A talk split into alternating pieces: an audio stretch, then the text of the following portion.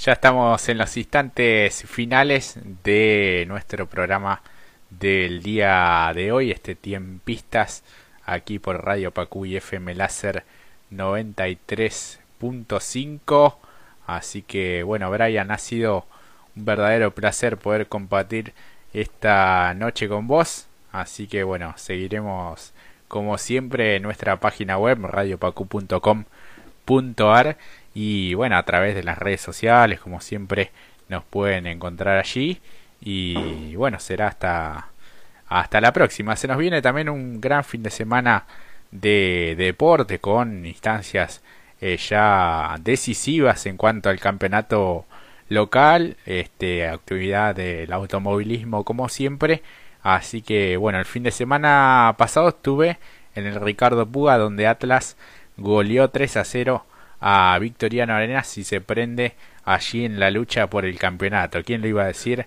Recientemente ascendido y, ya está luchando también allí entre los mejores de la primera sexta. Segundo, Atlas a tres puntos solamente de Central Córdoba de Rosario, a quien goleó la semana pasada por 4 a 1 en el partido que tenía eh, pendiente. Así que eh, gran triunfo para el equipo de, de General Rodríguez. Así que y queda, esta fecha queda libre y quedarán seis jornadas eh, a pura emoción, Brian.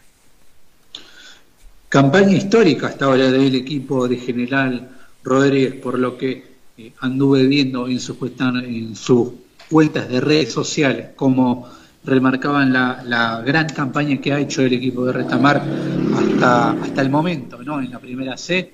Este, ¿Y ahora qué se le viene atrás en la próxima fecha?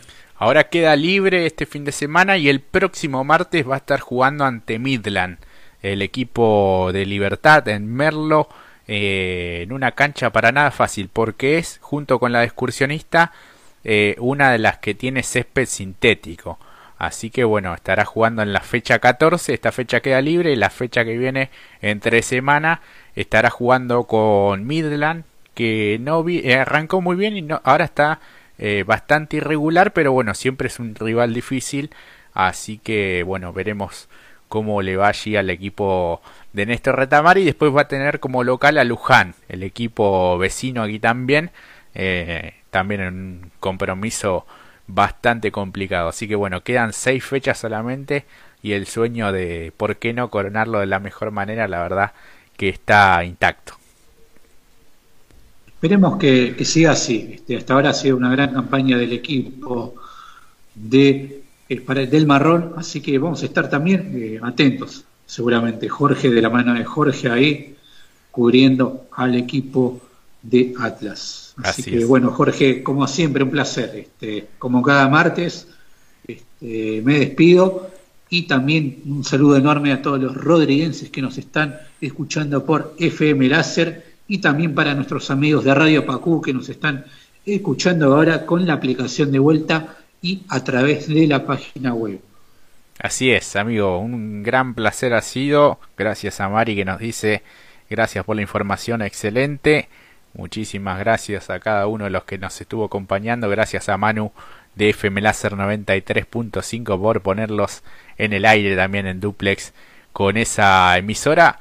Conmigo se van a reencontrar mañana a partir de las 15 con Punta y Taco junto a Mati Cerantes y todo el deporte motor.